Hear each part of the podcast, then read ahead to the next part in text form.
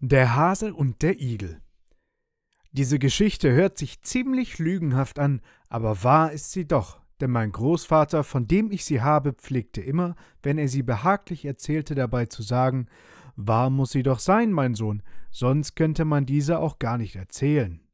Die Geschichte aber hat sich wie folgt zugetragen.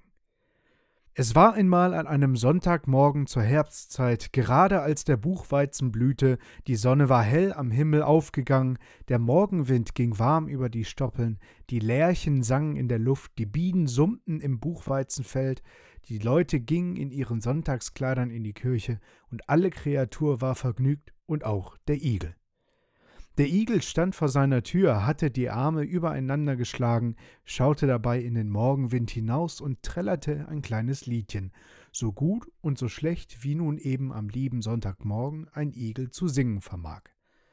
Indem er nun so vor sich hingesungen hatte, fiel ihm auf einmal ein, er könnte doch, während seine Frau die Kinder wüsche und anzöge, ein bisschen im Felde spazieren gehen und nach seinen Steckrüben sehen. Sein Steckrübenfeld war dicht in der Nähe seines Hauses, und er pflegte mit seiner Familie davon zu essen. Darum sah er sie als die seinigen an. Gesagt, getan. Der Igel machte die Haustür hinter sich zu und schlug den Weg zum Felde ein. Er war noch nicht weit vom Hause weg und wollte just um den Schlehenbusch schlendern, der dort vor dem Felde steht, als ihm der Hase begegnete, der ausgegangen war, um nach seinem Kohl zu sehen. Als der Igel den Hasen sah, schenkte er ihm ein freundliches Guten Morgen. Der Hase aber, der auf seine Weise ein vornehmer Herr war und grausam hochnäsig dabei, antwortete nicht auf des Igels Gruß, sondern sagte zum Igel, wobei er eine gewaltig hohe Miene annahm Wie kommt es denn, dass du schon so früh am Morgen im Felde herumläufst? Ich geh spazieren, sagte der Igel. Spazieren, lachte der Hase, mich deucht, du könntest die Beine wohl auch zu besseren Dingen gebrauchen. Diese Antwort verdroß den Igel ungeheuer, denn alles konnte er ertragen, aber auf seine Beine lässt er nichts kommen, eben weil sie von Natur aus schief sind. Du bildest dir wohl ein, sagte nun der Igel zum Hasen, dass du mit deinen Beinen mehr ausrichten kannst? Das denke ich, sagte der Hase. Das käme auf einen Versuch an, meinte der Igel. Ich glaube, dass wenn wir einen Wettlauf machen, ich an dir vorbeilaufe. Das ist zum Lachen, du mit deinen schiefen Beinen, sagte der Hase. Aber meinetwegen mag es sein, wenn du so große Lust darauf hast. Um was wetten wir? Einen goldenen Louisdor und eine Flasche Branntwein, sagte der Igel. Angenommen, sprach der Hase, schlag ein und dann kann es gleich losgehen. Nein, so große Eile hat es nicht, meinte der Igel. Ich bin noch ganz nüchtern, Erst will ich nach Hause gehen und ein wenig frühstücken. In einer halben Stunde bin ich wieder auf dem Platz. Daraufhin ging der Igel, denn der Hase war zufrieden. Unterwegs dachte der Igel bei sich, der Hase verlässt sich auf seine langen Beine, aber ich will ihn schon kriegen. Er glaubt zwar, dass er ein vornehmer Herr sei, aber er ist doch nur ein dummer Kerl und bezahlen soll er doch. Als nun der Igel zu Hause ankam, sprach er zu seiner Frau. Frau, zieh dich schnell an, du musst mit mir aufs Feld hinaus. Was gibt es denn? fragte Frau Igel. Ich habe mit dem Hasen um einen goldenen Louisdor und eine Flasche Branntwein gewettet, dass ich mit ihm um die Wette laufe, und du sollst mit dabei sein. Oh mein Gott, Mann, fing die Frau Igel an zu jammern. Bist du nicht recht gescheit? Hast du denn ganz den Verstand verloren? Wie kannst du mit dem Hasen um die Wette laufen wollen? Lass es gut sein, sagte der Igel. Das ist meine Sache. Mach dir keine Gedanken, zieh dich an und komm mit. Was sollte Herr Igels Frau machen? Sie musste wohl folgen, ob sie nun mochte oder nicht. Wie sie nun miteinander unterwegs waren, sprach der Igel zu seiner Frau. Nun pass auf, was ich dir sagen will. Siehst du, auf dem langen Acker dort wollen wir unseren Wettlauf machen.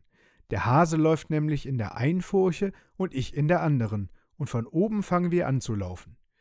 Nun hast du nichts weiter zu tun, dich hier unten in die Furche zu stellen, und wenn der Hase auf der anderen Seite ankommt, so rufst du ihm entgegen Ich bin schon da. Damit waren sie beim Acker angelangt. Der Igel wies seiner Frau den Platz an und ging auf den Acker hinauf. Als er oben ankam, war der Hase schon da. Äh, kann es losgehen? fragte der Hase. Jawohl, erwiderte der Igel. Dann also los. Und damit stellte sich jeder in seine Furche. Der Hase zählte Eins, zwei, drei, und los ging es wie ein Sturmwind den Acker hinunter. Der Igel aber lief nur ungefähr drei Schritte, dann duckte er sich in die Furche und blieb ruhig sitzen. Als nun der Hase in vollem Lauf unten am Acker ankam, rief ihm Frau Igel entgegen Ich bin schon da. Der Hase stutzte und verwunderte sich nicht wenig. Er meinte nicht anders, als wäre es der Igel selbst, der ihm zurief, denn bekanntlich sieht dem Igel seine Frau just so aus wie ihr Mann. Der Hase aber meinte, das geht nicht mit rechten Dingen zu. Er rief, nochmal gelaufen, wiederum. Und fort ging er wieder, wie ein Sturmwind, dass ihm die Ohren am Kopfe flogen. Frau Igel blieb indes ruhig auf ihrem Platz stehen. Als nun der Hase oben ankam, rief ihm der Igel entgegen. Ich bin schon hier. Der Hase aber, ganz außer sich vor Eifer, schrie: Noch einmal gelaufen, wiederum! Mir recht, antwortete der Igel, meinetwegen so oft du Lust hast. So lief der Hase noch dreiundsiebzig Mal, und der Igel hielt es immer mit ihm aus. Jedes Mal, wenn der Hase unten oder oben ankam, sagte der Igel oder seine Frau, ich bin schon hier. Beim vierundsiebzigsten Male aber kam der Hase nicht mehr bis ans Ende.